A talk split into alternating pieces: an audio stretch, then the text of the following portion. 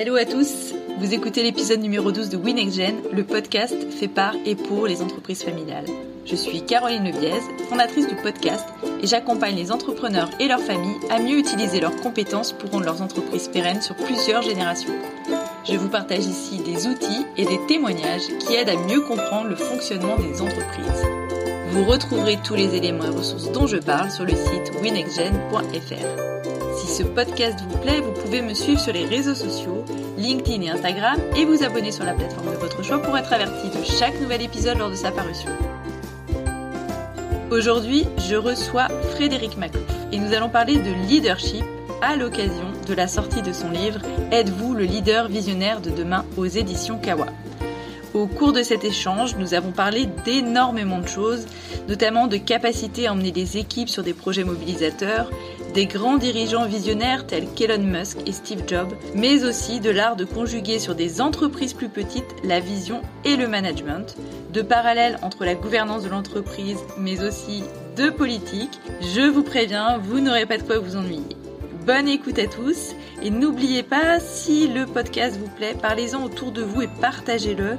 Plus il y a de monde, plus ça permet de faire croître la notoriété et donc d'avoir l'opportunité de faire venir plus d'invités.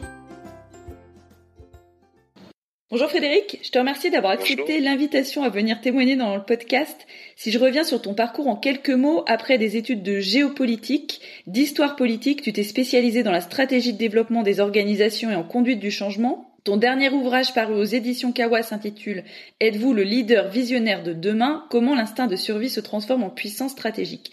Et si je t'ai invité, c'est parce que je trouve qu'on entend beaucoup parler dans l'écosystème de dirigeants de leadership, de vision, mais qu'au fond, ce sont des termes qui parfois manquent euh, de clarté, sont un peu flous. J'ai une première question pour toi. Est-ce que tu pourrais commencer par définir en une seule phrase ce qu'est le leadership visionnaire? Alors, allez, on va me laisser deux phrases. Je peux aller, je peux faire court, mais pas en une phrase. Le leadership, on va dire que c'est la capacité à influencer. C'est la capacité d'une personne ou d'un groupe de personnes à influencer les autres, à les emmener vers un objectif. Le leadership, il peut être euh, dans l'art, dans l'entreprise, dans la politique, dans plein de domaines.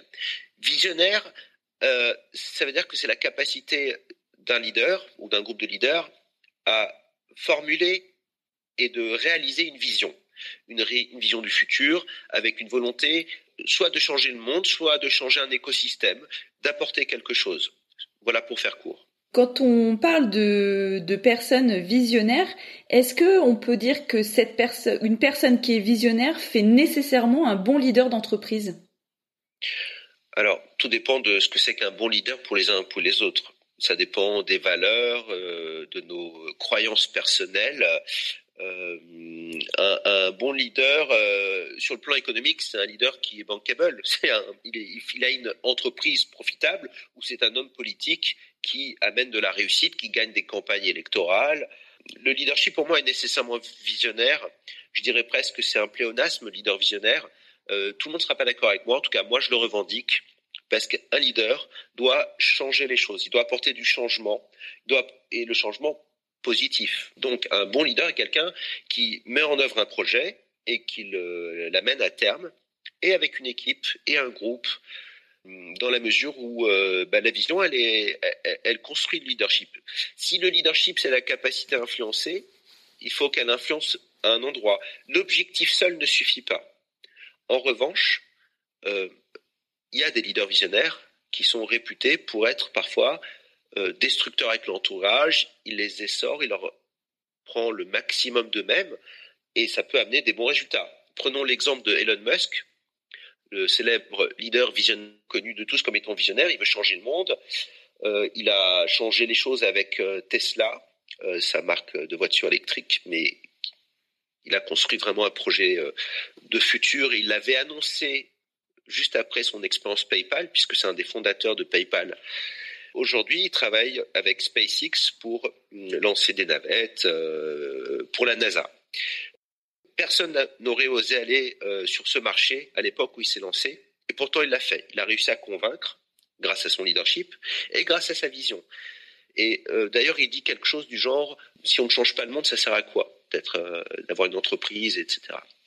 Donc c'est vrai. En revanche, est-ce que c'est un bon leader? Tout le monde se travaille avec lui, mais tout le monde sait très bien que bah, après une expérience euh, avec lui, bah, on sort et saurait. Donc c'est vrai qu'il y a eu beaucoup de cas de gens euh, qui sortaient de son entreprise euh, fatigués ou.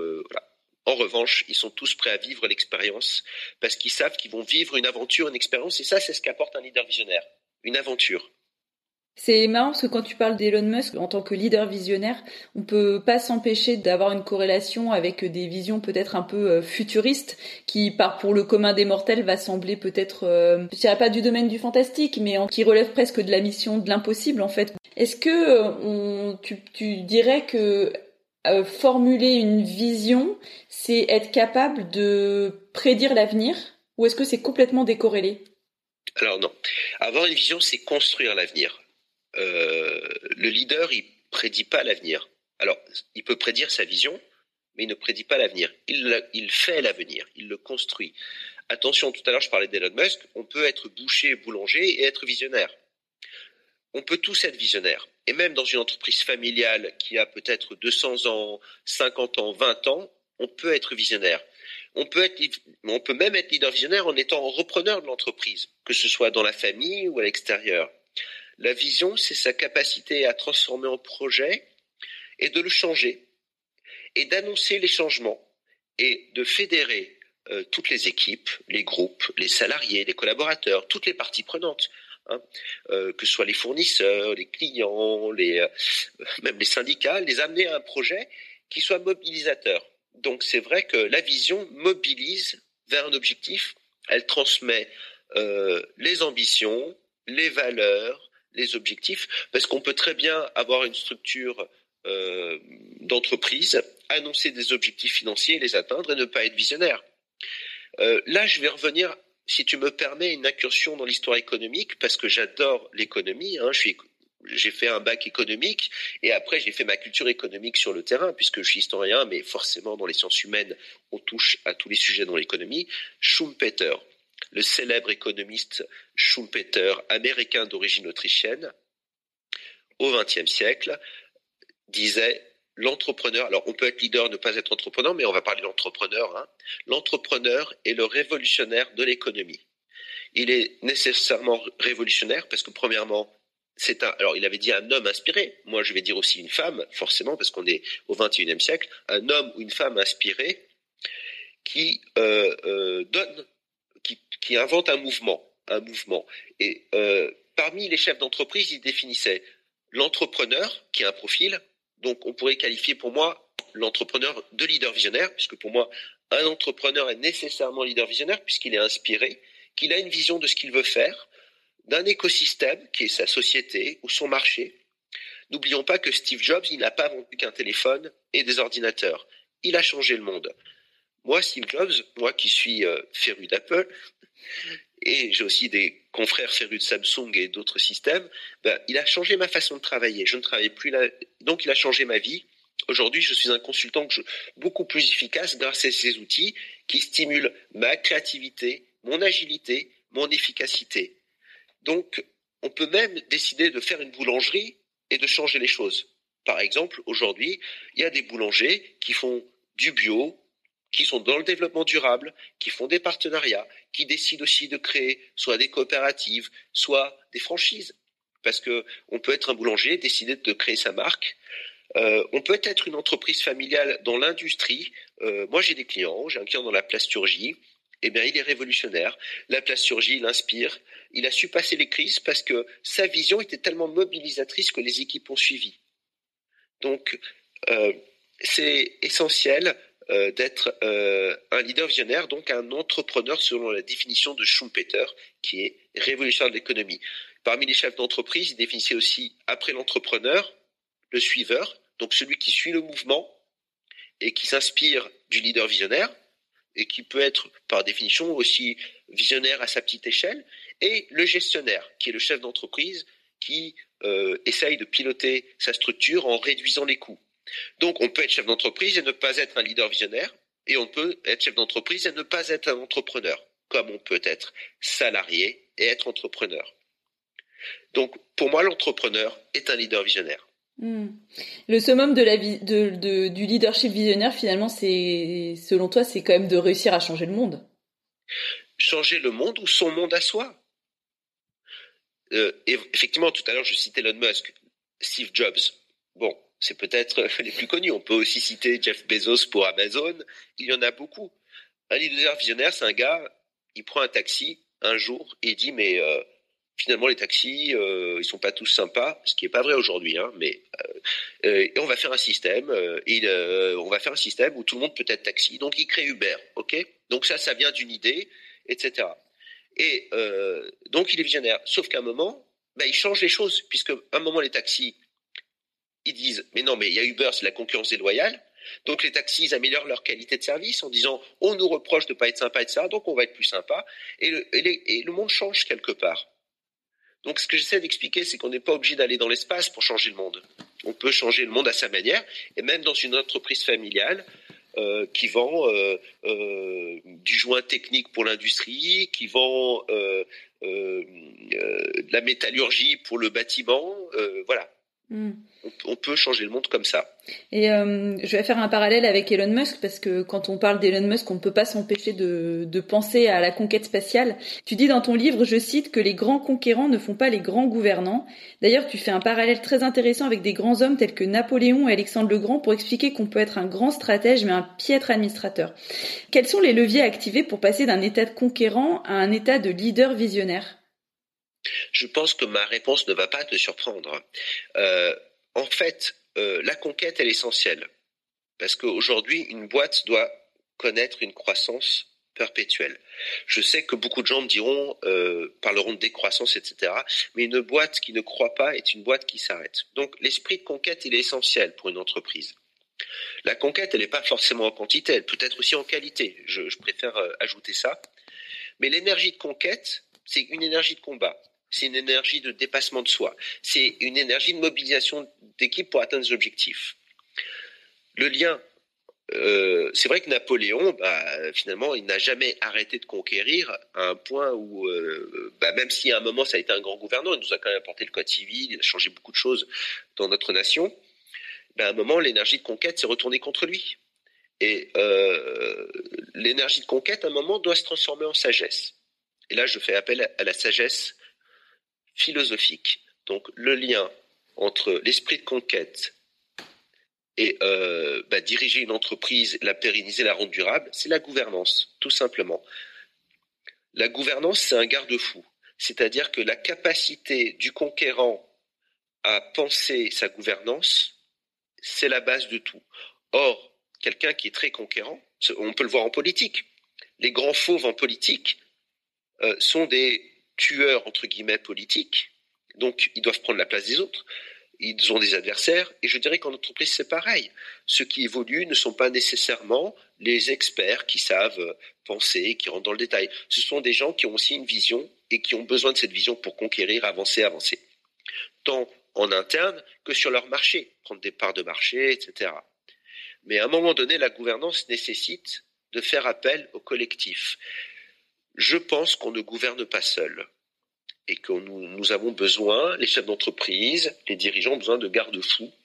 Et il est bon pour un chef d'entreprise à un moment de décider de ne... Parce que la phase de conquête, finalement, je, je dirais que son pire adversaire, on l'a tous en nous-mêmes. Et le dépassement de soi consiste aussi à un moment à être en capacité de tuer l'adversaire intérieur pour justement pouvoir travailler avec le collectif. Donc pour moi, la gouvernance, c'est la clé pour passer d'une euh, énergie de conquête, qui est vraiment dans la prédation, la combativité, à une énergie de gouvernance qui est plus dans la sagesse, la prise de hauteur, la capacité à voir loin. Donc on peut être leader visionnaire en étant conquérant et en étant gouvernant.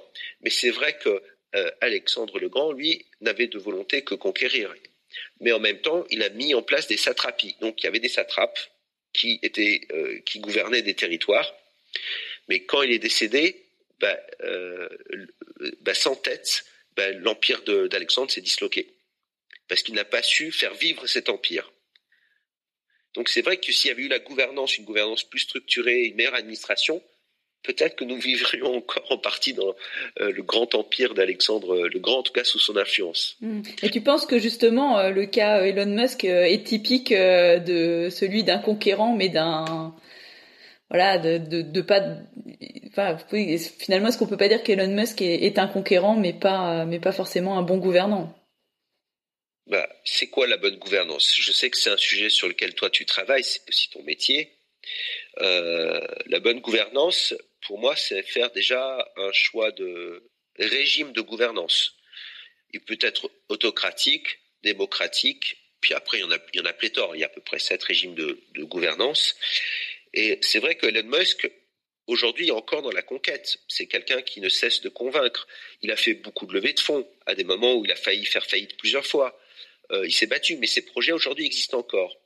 Mais ces projets, euh, il me semble que de Tesla, il a été il est parti, hein, il est parti de Tesla, ouais, ouais. Justement parce que parce que il posait problème. Exactement. Ben, Steve Jobs aussi était à un moment Et parti. Steve Jobs aussi, ouais, exactement, ouais. Et aujourd'hui, il est parti définitivement. On ne sait pas que serait Steve Jobs aujourd'hui s'il était resté chez Apple. Peut-être qu'il serait encore parti, on n'en sait rien. En tout cas, la relève de Steve Jobs, Cook, bah, est un vrai gouvernant. Cook, par exemple, c'est un visionnaire gouvernant. Et il n'est pas que dans la conquête. Hmm. Et c'est difficile quand on passe justement après un après un conquérant d'être à la hauteur. Et euh, je vais revenir au sujet des entreprises familiales parce que euh, beaucoup de d'entreprises se sont euh, créées après la guerre et donc aujourd'hui on, on est dans des phases où le fondateur a été le conquérant et des repreneurs arrivent derrière eux avec une image forte parce qu'ils sont à l'origine de la réussite de l'entreprise. Comment est-ce que le successeur peut prendre sa place de leader dans un tel contexte de transmission familiale, de relève quand on a justement euh, eu affaire à un conquérant avant nous? Excellente question. En fait, il y a plusieurs formes de leadership, plusieurs formes de leader. Euh, je pense qu'il ne faut. Moi, je fais partie de ceux qui pensent qu'il ne faut pas faire table rase du passé. Ça ne veut pas dire qu'on ne peut pas être innovant. C'est-à-dire qu'on peut intégrer la figure du leadership historique comme dans l'histoire de l'entreprise et que c'est justement les fondations d'une vision nouvelle. Donc le repreneur doit arriver avec une vision forte s'il veut prendre sa place. S'il n'y a pas cette vision, s'il n'est que gestionnaire, eh bien, il ne sera pas un leader visionnaire. Donc la difficulté euh, de la reprise d'une entreprise familiale, tant par la famille, hein, par les descendants, que par un repreneur extérieur, c'est de reconstruire un nouveau leadership visionnaire, et donc sa capacité à influencer sera conditionnée par la vision. Donc apporter une vision, ce n'est pas faire table rase du passé, c'est l'intégrer dans sa vision, puisque moi je fais travailler des entreprises sur la vision stratégique. Donc je leur demande de faire un diagnostic. Dans ce diagnostic, je leur demande de raconter aussi l'histoire de l'entreprise et d'expliquer pourquoi l'entreprise doit s'adapter à notre époque. Aujourd'hui, le leader visionnaire s'inscrit dans un cadre espace-temps qui est le présent et sur son marché. Si on est dans le monde de l'entreprise, donc il doit décider de euh, comment créer son, ce marché à son image et le transformer.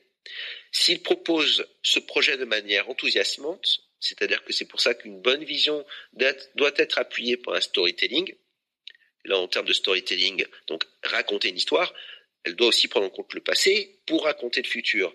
Steve Jobs est un grand storyteller, Elon Musk est un grand storyteller. Je trouve que Bill Gates, par exemple, n'était pas un grand storyteller et depuis qu'il est aujourd'hui sur les enjeux environnementaux, il le devient. Parce que là, aujourd'hui, je trouve que euh, Bill Gates, par exemple, est beaucoup plus visionnaire aujourd'hui avec ses projets environnementaux qu'il a été avec Windows. Donc, c'est-à-dire qu'aujourd'hui, la vision, c'est la clé pour transformer une entreprise familiale, par exemple, qui a une histoire, pour l'intégrer dans notre époque. Parce que finalement, ce qui fait le propre d'un leader visionnaire, ou ou d'un génie hein, dans d'autres domaines, un génie de l'art ou quelque chose, c'est qu'il s'inscrit totalement dans l'époque dans laquelle il vit et que c'est comme ça qu'il rentre dans cette forme d'éternité qu'on en parle plus tard. Hmm. On, parle toujours de Ford aujourd'hui. Ford a changé le monde, quelque part. Il a changé euh, l'organisation du travail, même si ça a évolué, mais il fait partie de l'histoire de l'organisation du travail. Et c'est vrai que dans le cadre des, entreprises familiales, euh, aujourd'hui, euh, euh, c'est plus un secret. Pour que pour qu'une entreprise familiale se pérennise dans le temps, il faut avoir une vision, mais il est important aussi que ce soit les actionnaires familiaux qui se fédèrent. Si tu me permets d'intervenir sur ce sujet que je trouve vraiment intéressant, c'est on va, on va parler un peu de gouvernance puisque c'est ton sujet. Et moi je vais moi je suis un praticien de la gouvernance, je suis pas un théoricien de la gouvernance, c'est que je l'ai pratiqué auprès de PME familiales notamment. Donc il faut dépassionner les débats de la famille. C'est-à-dire qu'il y a de l'affectif et ça, on ne peut pas euh, s'en défaire. C'est à la fois une force et une faille. Il faut trouver l'équilibre. C'est vrai que le conseil d'administration doit intégrer les actionnaires familiaux. Il y a aussi euh, des actionnaires qui sont peut-être minoritaires, qui sont extérieurs, qui peuvent être des, banques, euh, des, des fonds d'investissement, enfin peu importe, ou des, des actionnaires. Il y a parfois l'actionnariat salarié en partie minoritaire. Et à mon sens, euh, bien sûr, le dirigeant est euh, le représentant du pouvoir exécutif au sein de la gouvernance. Ça veut dire que forcément la stratégie, et c'est là où c'est pas clair dans tous les ouvrages de gouvernance, c'est comment on partage la stratégie entre la entre l'actionnariat principal mm. de dans la gouvernance, euh, les administrateurs hein, en gros, et le dirigeant qui est à la fois au conseil d'administration, parce que bon, après on va pas parler de conseil de surveillance, pour l'instant restons simples, au conseil d'administration, et qui est le patron de son comité de direction. Et donc c'est vrai qu'il faut trouver l'équilibre entre ces trois instances qui vont permettre de pérenniser l'entreprise, de la développer et de la structurer, que sont le conseil d'administration, le comité de direction ou exécutif, et bah, le comité opérationnel dans l'industrie, parce que maintenant avec les normes ISO, ils ont des comités opérationnels, on va dire tout simplement les managers opérationnels. Donc il faut trouver un équilibre entre les trois. Cet équilibre ne peut venir que par le rôle du leader et la volonté de leader de démocratiser, de partager et de séparer les pouvoirs. La problématique, c'est que dans les boîtes familiales, parfois, les dirigeants concentrent tous ces pouvoirs. Et c'est là que, surtout s'il est conquérant, il concentre le pouvoir et il ne le partage pas. Et c'est là que devient la difficulté. L'entreprise familiale ne pourra se pérenniser que si les successeurs acceptent de partager, de séparer ses pouvoirs pour rendre beaucoup plus fluide la pensée stratégique et écouter à la fois les opérationnels qui expliquent leurs difficultés opérationnelles, leurs relations clients, euh, c'est mettre en œuvre des stratégies qui correspondent, parce que souvent je vois des entreprises qui sont tellement concentrées sur les irritants, comme ils appellent, tout ce qui vient irriter, tout ce qui vient freiner, il y a tellement de querelles entre les services. Avec une bonne gouvernance, il y a vraiment un équilibre des pouvoirs. La parole circule entre les uns et les autres, la pensée circule, mais après, c'est vrai que la décision, elle appartient de toute façon au président, qui va accepter les informations, les préconisations stratégiques du dirigeant, directeur général. Voilà, il faut trouver cet équilibre et c'est ça la clé de la pérennisation d'une entreprise familiale. Ouais, si, si on fait le parallèle entre la séparation des pouvoirs au sein de notre démocratie et la séparation des pouvoirs en entreprise qui est quand même de plus en plus Euh, comment est-ce que toi tu appréhendes les grands changements de société qui se trament justement en termes de gouvernance? Parce que euh, on sent que dans la société, de la part du citoyen, il y a, y a de plus en plus d'envie et de besoin de faire appel à l'usage de l'intelligence collective massive comme mode de gouvernance. Et moi, je peux pas imaginer que ce qu'on est en train de voir justement avec euh, le référendum aujourd'hui euh, euh, qui dont on parle dans les médias sur euh, sur la, protection des animaux je, ne peux pas imaginer qu'en fait les modes d'intelligence collective massive ne se transposent pas non plus dans quelque temps à l'entreprise et que ce modèle finalement très descendant aussi soit remis en cause quelque part. T'en penses quoi toi? Eh ben, j'ai vraiment une réflexion là-dessus. Premièrement, en France, aujourd'hui, depuis quelques années, on parle de crise politique, mais très sincèrement, euh, je dirais qu'en période de Trente Glorieuses, il n'y avait pas de crise politique forcément. Après, on peut analyser, hein, euh, comme je suis historien politique, je peux analyser plusieurs éléments.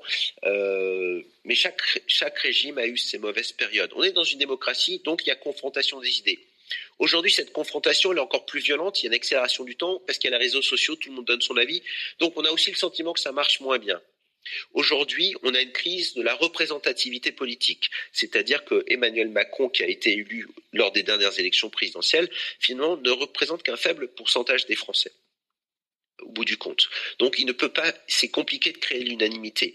Il y a effectivement une demande euh, plus démocratique, plus collaborative.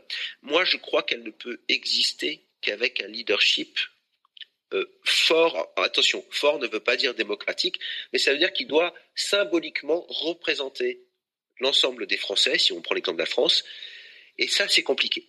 Donc, et je pense que le leader, c'est un peu la tête, et que s'il accepte de partager, bah, il peut y avoir du, collaboratif massif. Hmm. La difficulté d'une nation comme la France, c'est qu'on est à, je sais plus, on est à plus de 60 millions de personnes, je sais plus les derniers chiffres. Euh, oui, c'est à peu près ça. Ouais, donc c'est vrai que c'est plus compliqué. Alors quand on me donne des, exemples euh, bah, de l'Allemagne, qui a un système de Länder, donc c'est des régions euh, avec un pouvoir moins central qu'en France, eh bien, euh, ils fonctionnent différemment. Ils ont une certaine agilité qu'on n'a pas. Mais après, il y a aussi l'histoire de la culture allemande qui est différente de la culture française. Euh, la France, c'est le melting pot de l'Europe, puisqu'on a des Flamands dans le Nord, on a des, euh, des Basques, on a des Catalans, on a des Niçois qui sont plus proches des Italiens, des Savoyards aussi. On a, on a tellement de populations différentes, des Auvergnats, les Bretons. Donc, c'est vrai que on oublie que notre histoire, elle est, elle est récente. Notre nation française, telle qu'elle est aujourd'hui, elle est récente. Euh, et donc aujourd'hui, on change, on change, on, vit avec notre époque. Aujourd'hui, je, je, ne suis pas convaincu Prenons l'entreprise libérée. Je vais faire un parallèle entre l'entreprise. Oui, c'est intéressant parce qu'en fait, c'est vrai que dans, en fait, dans ma question, ce que je voulais dire, c'est que euh, tout à l'heure, on a parlé de leader visionnaire, de vision collective euh, des, des, actionnaires aussi, qui doit être traduite au sein du conseil d'administration. Mais on voit qu'il y a une, une, une envie forte aussi des salariés. Alors, pas partout, hein, euh, ça reste pour l'instant quand même très euh, dans les hautes sphères des startups avec des bonnes intentions sur euh, les changements de gouvernance. On parle d'entreprises libérées, tout ça, et donc une volonté aussi pour les salariés de se saisir du pouvoir décisionnel. Et donc j'ai du mal à imaginer qu'à un moment on n'aura pas quelque part quand même une confrontation entre la vision des actionnaires qui restent propriétaires des parts de l'entreprise et les salariés qui y travaillent. Ben, cette confrontation, est nécessaire pour avancer, mais elle doit être acceptée par les actionnaires. S'il y a un refus des actionnaires d'accepter ce qui vient d'en bas, ben, il y aura confrontation. C'est pour ça qu'il faut créer les lieux de rencontre. Euh, et c'est pour ça que j'encourage les entreprises à avoir des lieux où la transversalité et la collaboration s'expriment. Parce qu'une entreprise est généralement pyramidale. On a voulu l'entreprise euh, libérée qui soit moins pyramidale, mais en réalité, euh, on peut avoir une structure pyramidale légère, surtout dans une boîte familiale qui n'est pas de 50 000 personnes, c'est possible, et en même temps intégrer des projets et nommer des chefs de projet, faire circuler et avoir des lieux de partage. On peut les appeler comité de pilotage, comité opérationnel, euh, euh, on peut nommer des projets. Et moi, je pense que l'entreprise se libère que par la volonté du leader. C'est-à-dire que moi, j'ai vu des entreprises qui voulaient libérer, c'est-à-dire qu'ils passaient d'un système ancien que je qualifie de parental, très hiérarchique, où le leader décidait tout, et du jour au lendemain, on leur apporte le lean management, l'amélioration continue. Donnez-nous votre avis. Alors, ça crée de l'enthousiasme parmi euh, certains, et ça crée beaucoup de peur, beaucoup de tension, parce qu'on ne peut pas passer du jour au lendemain euh, d'un régime, on va dire, autocratique, ou en tout cas très central, et là je peux faire le parallèle avec la France, tout simplement, à un régime totalement libéralisé où euh, il va y avoir des entités qui vont euh, décider et piloter l'entreprise. Je pense vraiment qu'il faut trouver l'équilibre entre le, leadership, donc l'actionnariat familial ou l'actionnariat, et euh, le comité de direction et les managers opérationnels qui représentent les salariés, avec aussi dans les parties prenantes les syndicats qu'il faut totalement intégrer aux prises de décision, comme ça se fait beaucoup plus en Allemagne qu'en France par exemple. C'est-à-dire qu'il faut avoir le courage d'accepter, euh, pour les leaders, ce régime démocratique dans l'entreprise comme en France. Or, le problème, c'est que nous avons une dimension humaine qui est l'ego. Et il y a des combats, des guerres d'ego, et qui parfois dépassent euh, l'entendement, et qui peuvent mettre en péril ou faire avancer une entreprise. Mm. Donc, c'est au leader de trouver le juste équilibre entre toutes ces tensions, qu'elles soient positives ou négatives, toutes ces énergies, et c'est vrai qu'on peut libérer l'entreprise, comme on peut libérer certainement la France, euh, en acceptant une décentralisation, sauf que, eh bien, euh, on ne chasse pas 200 ans d'histoire en quelques mois. Euh, que peut-être que là, nous, nous venons tous de vivre une crise sanitaire qui a gelé notre économie pendant quelques temps. Est-ce que ça va changer la face de la France? Je dirais que l'économie a déjà vécu des crises. On a déjà eu la grippe la grippe espagnole après la, Première Guerre mondiale. Et ben ça n'a pas changé la face de la France. Mais en 68, il y a eu mai, mai 68, ça a peut-être plus changé. Ou... Après, on peut arriver sur tous ces débats. Mais c'est vrai que le sujet là, c'est le leadership visionnaire qui peut très bien décider d'avoir une vision où il y a du partage, mais il doit donner, le leader doit donner les grandes directions pour que les salariés se sentent à l'aise, qu'ils aient envie de le suivre, envie de faire des projets, envie de faire des propositions. Et il faut que le leader accepte de les écouter.